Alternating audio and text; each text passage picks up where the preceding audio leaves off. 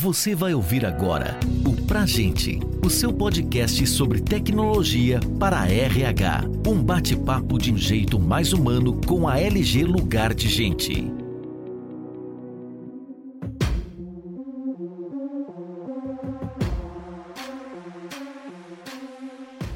Olá, está no ar mais um episódio do podcast Pra Gente. Eu sou a Maria Paula, diretora de Gente Jurídico e Compliance da LG Lugar de Gente. E hoje a gente vai receber Renato Cury, sócio e diretor de design de aprendizagem da Crescimento. Bem-vindo, Renato, e muito obrigado pela sua presença aqui no nosso papo de hoje. Obrigado, Maria Paula. Obrigado pelo convite. Um prazer estar aqui. Renato, se você pudesse apresentar só rapidamente hum. para os nossos ouvintes aqui, falar um pouquinho de você, do seu trabalho, acho que é legal para a gente iniciar. Bom, eu sou o Renato, pai do Rafa e do Miguel, marido da Mariana sócio da Crescimento, trabalhei em indústria de bens de consumo alimentícios no início da minha carreira e há 11 anos eu atuo no mundo de desenvolvimento da liderança, de cultura organizacional, na Crescimento, uma empresa do Grupo Cegos. Legal, Renato. Bom, o nosso papo de hoje, né, o tema do nosso podcast é Quiet Quitting. Então, para a gente começar a conversar sobre esse tema, se você puder, Renato, falar um pouquinho, né, sobre o, o significado dessas palavras que estão sendo tão comentadas aí nas redes sociais, né, é algo que a gente tem ouvido bastante que tem uma tradução literal que é demissão silenciosa, mas na verdade nem é uma demissão, nem é algo que é tão silencioso assim. Então a tradução não corresponde exatamente ao que significa de fato esse fenômeno que a gente tem visto. Então, se você puder contar para a gente da sua experiência, né, sobre esse tema, contextualizar o pessoal que está nos ouvindo. Eu já gostei que na tua pergunta ajuda a clarificar e trazer um olhar mais, até mesmo harmônico para o significado desse termo. E vai ao encontro da minha lente também. Seja demissão ou desistência silenciosa, isso começa um vídeo no, no, de um TikToker, né, falando sobre o tema, que basicamente ele vai dizer que o teu trabalho não te define. Né, o teu trabalho por si só não é 100% daquilo que você é. Então sugere que nessa desistência silenciosa você não deveria fazer nada além da tua função de trabalho, deveria entregar bem feito, que isso fique claro, né? Aquilo que está descrito na tua função, mas fazendo o mínimo necessário. E aí que começa algumas divergências ou polêmicas em relação a, a isso. Mas basicamente o início do, dessa tradução livre, vamos dizer, tem a ver com esse não ir além do teu escopo da tua função. Acho que algumas coisas a considerar né? Eu digo que esse termo foi iniciado por um TikToker, difundido em redes sociais, mas não é nada diferente do que já existia no mundo antes desse termo ser criado, beleza? Existem diferentes níveis de engajamento que a gente pode ter na nossa relação com o trabalho, em diferentes momentos da vida para a mesma pessoa, isso também é diferente ao longo do tempo o nível de envolvimento emocional com o qual eu tenho com o trabalho e o quão disposta ou disposto eu estou a dedicar um a mais, um extra para ter uma evolução na carreira ou a fazer uma entrega de um projeto importante e por aí vai. Ou por um momento de vida do qual, no meu caso, eu estou com dois filhos, é algo que, opa, deixa eu controlar um pouco mais a carga desse a mais que a nossa cultura da agitação sempre pede. Então, o que eu quero dizer com isso é que existe, no seu termo, uma coisa nova para traduzir algo que existe há muito tempo que é a nossa relação com o trabalho e o quão mais ou menos emocionalmente engajados e o quão mais ou menos dispostos a dedicar tempo nós estamos a depender do momento de vida e do contexto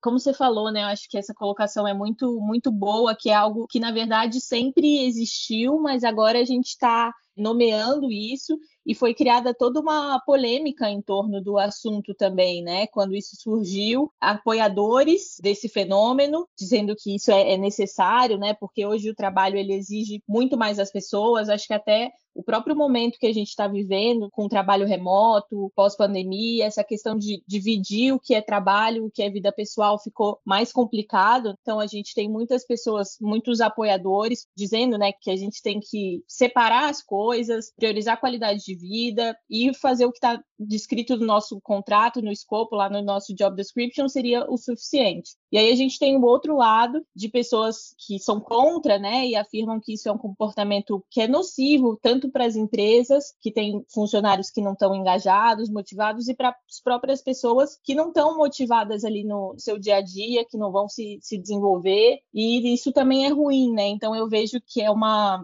coisa que tem dois lados. E aí o que eu ia te perguntar e entrar nesse ponto agora é que também tenho lido a respeito pessoas dizendo, defendendo que isso seria algo mais recente, uma demanda geral geracional, essas pessoas mais jovens, geração de hoje em dia, mas na verdade eu vejo que você defende que não, né? Que isso é algo que sempre existiu. E aí queria entender, assim, mas independente de todas essas polêmicas e esses lados do assunto, como você acha que esse fenômeno, né, ele afeta as relações de trabalho, enfim, ou se isso mudou, embora sempre existisse, hoje em dia ele tem uma carga diferente? Eu creio que sim, que tem uma carga diferente hoje em dia. Ainda que meu pai conta uma história de que na época do meu avô, né, quando ele terminava o trabalho dele, ele ia para casa e não, não, levava mais trabalho em casa, ele, ele cuidava da família, ficava com os filhos, etc. Então, de alguma forma, é como se ele também honrasse a, a, parte do trabalho que é eu fiz o que precisava do meu escopo, da minha função, agora eu posso cuidar da família. Mas também é fato que não era uma época que a gente vivia um, um trabalho da inovação e da criatividade do jeito que a gente tem hoje. Agora, quando a gente olha para o momento atual, assim, é, é, a gente foi desafiado um nível de sobrevivência, vamos dizer assim, na hierarquia de Maslow, nessa última crise que nós tivemos da pandemia, em dois aspectos, né? Na saúde, então a gente viu pessoas próximas ou conhecidas, ou que sejam estatísticas é, preocupantes em relação do risco à vida, e a gente também viveu uma crise econômica junto. Então, na base da nossa necessidade humana, a gente foi desafiado a duas, a dois eixos importantes, né, de proteção à vida.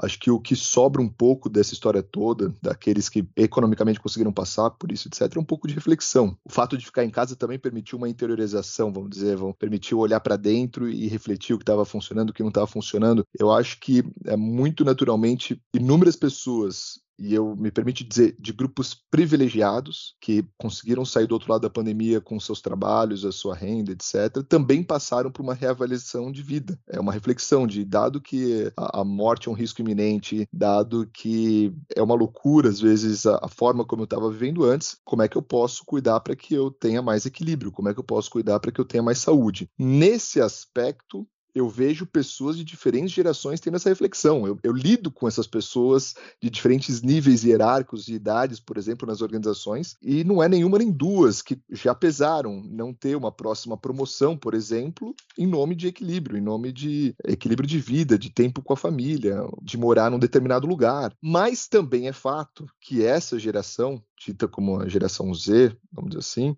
de um grupo econômico também privilegiado, cresceu, comparado às gerações anteriores, tendo tudo mais, tendo mais recursos, tendo mais informação, tendo mais, tendo mais recursos que as suas, a sua própria família de gerações anteriores. Então também isso permite, vamos dizer assim, ter crianças que foram criadas já olhando para outras necessidades da, da, hierarquia das necessidades humanas, já pensando em autorrealização, pensando em, cara, não me interessa mais morrer no trabalho para ter um benefício lá no final da vida. Assim. A conta tem que fechar hoje, né? Tem que ser bom hoje. Então, eu acho que tem as duas cargas de, de reflexão. Tem uma carga de tudo que aconteceu no mundo, e isso está presente em todas as gerações, e tem uma carga, de, sim, de uma geração que busca talvez saúde, bem-estar e equilíbrio instantaneamente. Agora, saindo um pouco dessa da dimensão geracional, indo para o início também da tua pergunta, do tipo, existe um, um, início desse movimento, assim, que é muito nobre, né? Uma parte dele que é evitar o burnout, uma parte dele que é encarar a jornada de trabalho não como uma corrida de 100 metros, mas como uma maratona, assim, tem a conta tem que fechar no longo prazo e não algum tipo de desequilíbrio na busca por fazer mais, aprender mais e ter mais seguidores e ter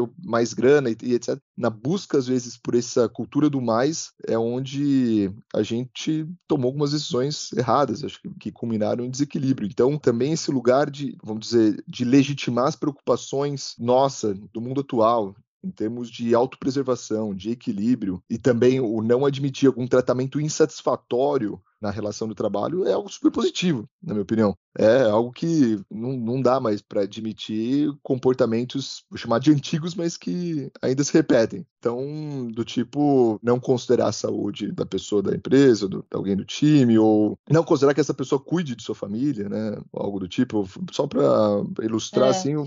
E não entender a, a importância disso, né? Eu acho que isso que assim, porque no fim do dia, um colaborador da empresa que ele tá bem na vida pessoal dele, que ele está bem do ponto de vista psicológico, ele é alguém que vai render muito mais no trabalho, que ele vai ser mais produtivo. Então, de que, que me adianta como empresa eu sugar máximo dessa pessoa sem que ele esteja ali feliz, realizado? Então, acho que isso já mudou muito, mas é algo que todas as, as empresas né, precisam refletir, porque eu quero um funcionário que esteja feliz, que ele esteja bem, que ele goste do que ele está fazendo, porque no fim do dia é isso que vai me fazer crescer como empresa, é isso que vai fazer ele entregar os resultados que eu espero. Então, eu acho que essa percepção também ela é muito necessária, né? E talvez esse movimento ele traga também essa reflexão, né? Acho importante isso que você trouxe. Acho animal isso que você falou, porque no fim das contas não é uma busca por menos, que aí é o contraponto que a gente tem que fazer também esse negócio de fazer por menos, né? É uma busca pelo mais, mas é um mais equilibrado, é um mais saudável. E da mesma forma, agora como você falou, como empregador, como a liderança de um time, por exemplo, eu cuido para que as pessoas estejam bem, em retribuição, existe um cuidado com todo também, existe uma dedicação, um envolvimento e etc. Que aí é outra parte da história que a gente precisa fazer uma limpeza também nesse negócio de, primeiro na palavra demissão e outro no, no fato de ser silenciosa. Você comentou isso em determinado momento também. É, eu acho que talvez o próprio termo, né, já traga essa carga é, negativa. Quando eu vi isso pela primeira vez, eu falei, nossa, mas parece ruim, né, ou injusto com a empresa. Eu tenho um funcionário que está lá só para cumprir tabela e fazer o mínimo, mas tem outros lados dessa história toda que são legítimos e que devem ser considerados. É, é. importante a gente olhar para esses aspectos todos. Acho que no nível maior, assim, infelizmente, é, um, é mais um aspecto das polaridades que a gente vive no mundo, sabe? Então, aí depois vem o quiet firing, né? Que, é, que é a demissão por parte do empregador, silenciosa, que é o não aumento. E vira um cabo de guerra esse negócio que não faz sentido. É, inclusive alguns veículos, algumas matérias contribuem para isso, cara. Eu, li uma foi, foi absurdo, assim, foi é como aplicar, já é uma distorção do termo original, mas é como aplicar a demissão silenciosa de maneira saudável. E aí tem recomendações claras, assim, se o trabalho é híbrido, vá ao escritório para mostrar que você se importa. E aí tinha dicas mais como parecer que você está trabalhando do que de fato como dar conta do que está no cerne da discussão. Então, é, acho que a gente tem que sair dessas polaridades meio tóxicas e, e olhar para um pouco de como você e eu estamos enxergando assim o que há no, no centro disso que permita um diálogo, né? de onde vem isso, né? E não, enfim, só nas consequências e, e, nessa coisa que você falou, né, da polarização, acho que isso é muito ruim, né? Trazer que o movimento significa só algum antagonismo de uma situação de empresas versus colaboradores, como você falou, não é só isso, né? Tem que entender o que está por trás, o que está na raiz do problema. Agora eu queria entrar num ponto mais prático aqui para quem está nos ouvindo, né? Que eu acredito que a maioria do nosso público seja de profissionais de, de RH. Queria conversar um pouquinho com você assim, como que você acha que o RH das empresas, empresas, os times de, de gente de gestão podem atuar intermediando essa relação né, entre empresa e colaborador, de que forma o time de gestão de pessoas pode trabalhar para diminuir essa distância entre dos interesses entre colaboradores e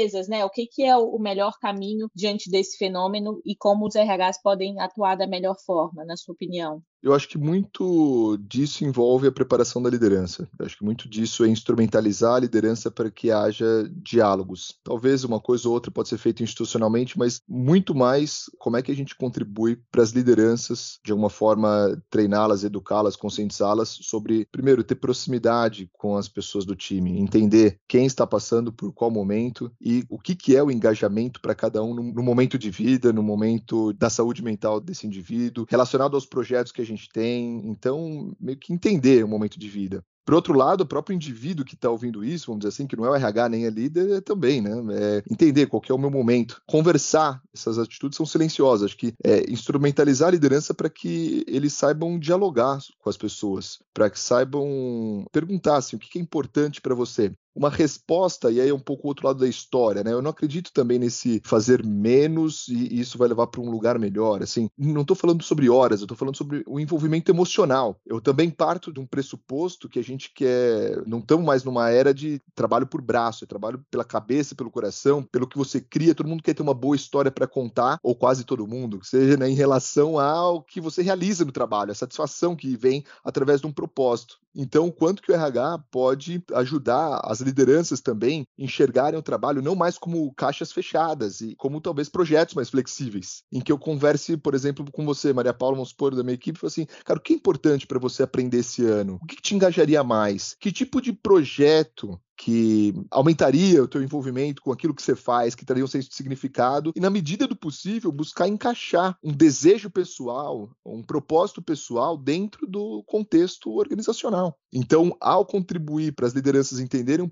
pouco mais dessa flexibilidade no trabalho e ajudar a ter esse diálogo, eu acho que é uma resposta à elevação do nível de engajamento que surge de repente quando eu estou no momento tranquilo, relaxado, aquela ideia que pode gerar um benefício para a empresa, para o todo, no momento em que, que não é um esforço, não é uma dedicação a mais, é só pelo meu nível de engajamento e comprometimento tem uma luz, né? Tem uma ideia que possa ser uma próxima inovação. Para isso, trazer as pessoas para estar bem dentro desse contexto e, e estarem motivadas com seu, sua descrição de trabalho, ou seus projetos de trabalho, acho que ajudariam. Então eu falei, pô, entender o momento de vida e também ajudar as pessoas a estabelecerem os limites saudáveis, mas ter conversas que aumentem o engajamento, trazendo mais liberdade e flexibilidade para esse tal descrição de cargo. Acho que é muito muito louco assim, também como essa agora uma, uma, crítica, né, como esse termo foi cunhado, como se descrição de cargo fosse um negócio tão fixo assim, cara, não é a realidade que a gente vive hoje. Descrição de cargo, você pode ter sido contratado por uma coisa, mas essa coisa ela vai mudando ao longo do tempo.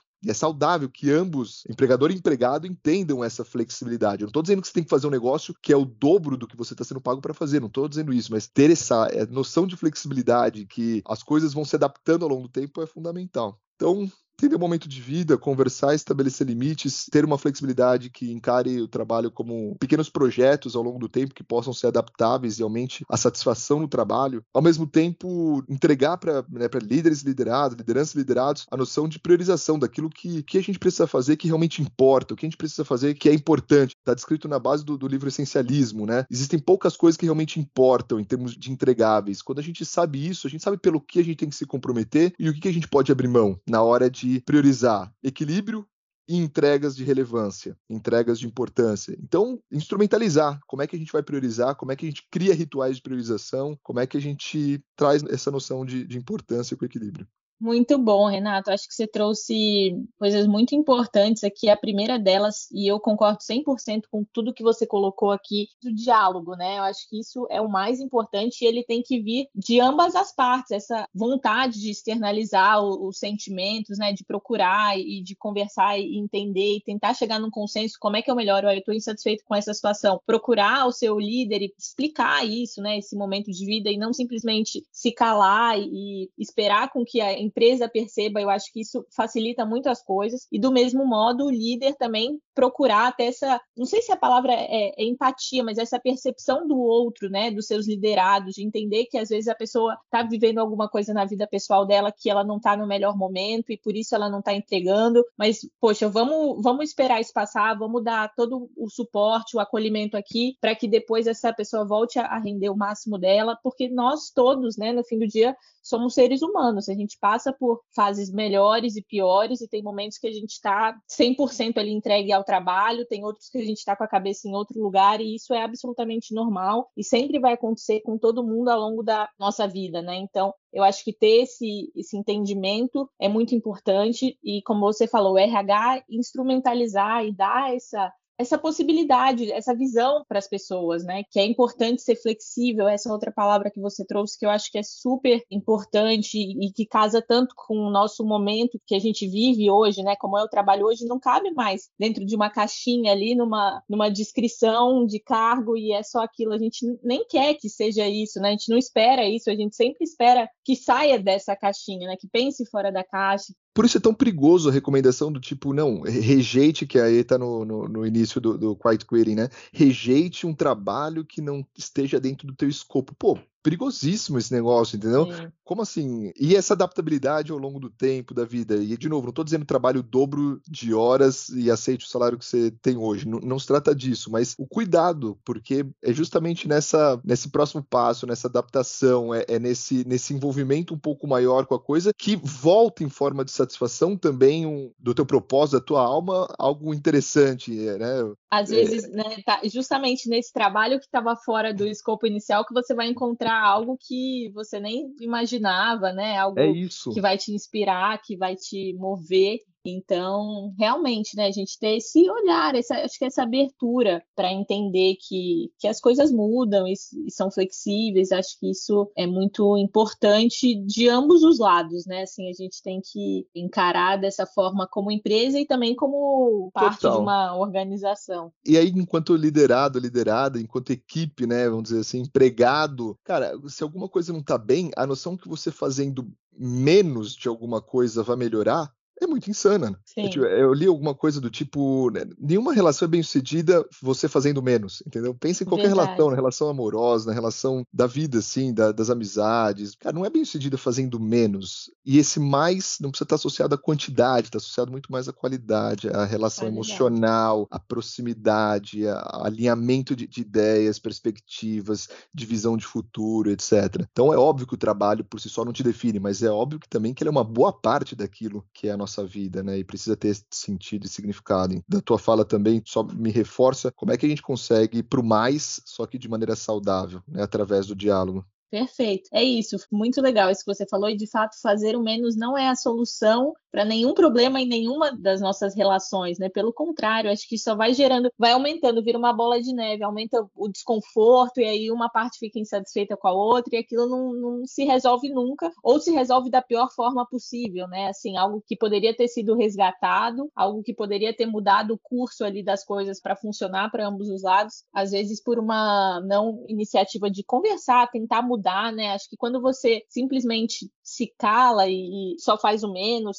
você está desistindo daquilo, né? Daquela relação de uma forma ou outra. E eu acho que desistir nem sempre é, é o caminho, né? Acho que muitas vezes tem uma forma ali de, de resgatar e de daquele trabalho voltar a te motivar e te mover, enfim. Tem soluções. E você falou desistir, e não é só desistir da relação com essa uma outra pessoa. Ao fazer isso, isso gera impacto em todo o entorno de pessoas que se relacionam, isso gera impacto no teu próprio crescimento, nas histórias que você vai contar da vida, com de projetos. É isso, assim, de, de, coisas que se orgulha de ter feito, de aprendizados. Então, em parte, acaba desistindo de você mesmo, né? Exatamente.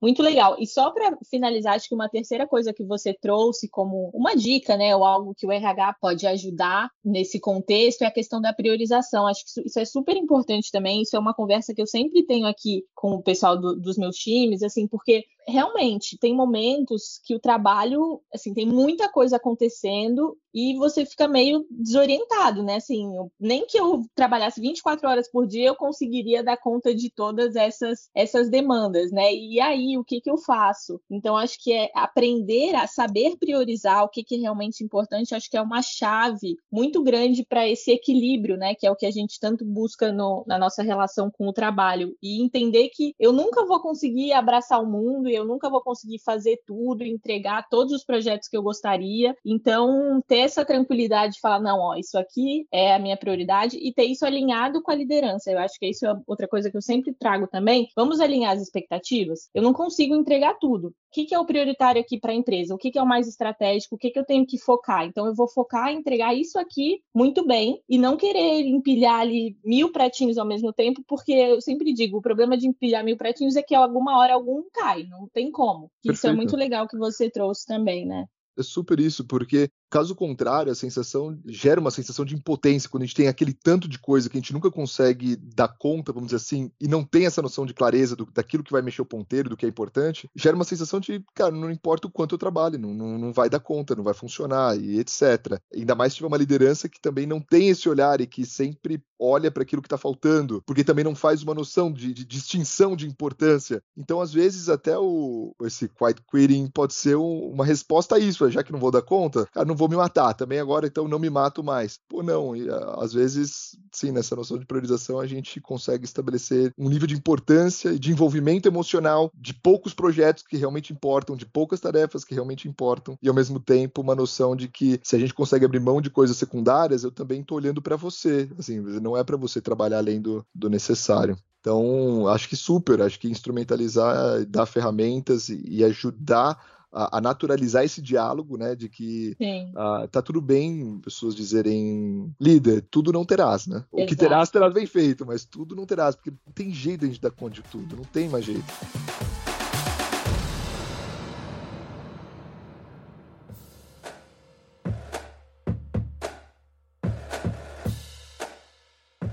Muito legal, Renato. Acho que a gente trouxe elementos aqui muito, muito bons, interessantes para as pessoas que estão nos ouvindo refletirem, né? Tem muitos caminhos aí. A gente está chegando ao fim da nossa conversa. Queria agradecer muitíssimo a sua participação, Renato. Foi muito legal te ter aqui com a gente. Obrigada mesmo pela colaboração, por tudo que você trouxe aqui para essa discussão tão rica. Foi um prazer enorme contar com você. Obrigado pelo convite, minha Paula. Foi um prazer estar contigo e trocar e construir junto essa definição. Eu acho que já combinando nas minhas últimas palavras, assim, de um lugar de mais harmonia em relação à, à vida, ao, ao, mundo que a gente está vivendo, inclusive em relação a, a esse envolvimento emocional das pessoas com o trabalho. Acho que, se não todas as pessoas, a grande maioria quer viver um, um trabalho de significado, de relevância, de envolvimento, de engajamento e sim, tá no RH, na cultura das organizações e principalmente na forma como enxergo nas lideranças, de também contribuir para criar esse esse lugar, esse ambiente, né, esse ecossistema, junto com a preservação à vida. Acho que é o que essa pandemia nos deixou de legado, junto com o equilíbrio, olhando uma jornada de longo prazo e não se matar essa semana, né? mas uma estratégia para esse jogo infinito, vamos dizer assim, que é a vida das organizações. Perfeito, essa sua mensagem final é isso. A gente tem que buscar essa harmonia, esse equilíbrio, que é o que realmente é a chave do sucesso, né, no, no longo prazo. Então, perfeito, muito legal. Obrigada, obrigada a todos que estão ouvindo esse podcast. E se você gostou desse episódio, conheça todos os outros programas já publicados e compartilhe também com quem também quer saber um pouco mais sobre esse tema e outros mais, né? A gente tem muito conteúdo aí publicado. Obrigada, gente. Até a próxima. Obrigadão, Renato. Um abraço. Valeu. Até a próxima. Tchau, tchau. Tchau, tchau.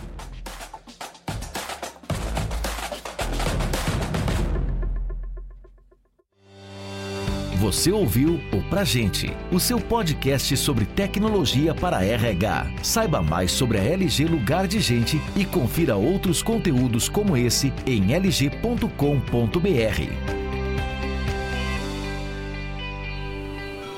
Este podcast foi editado pela Maremoto.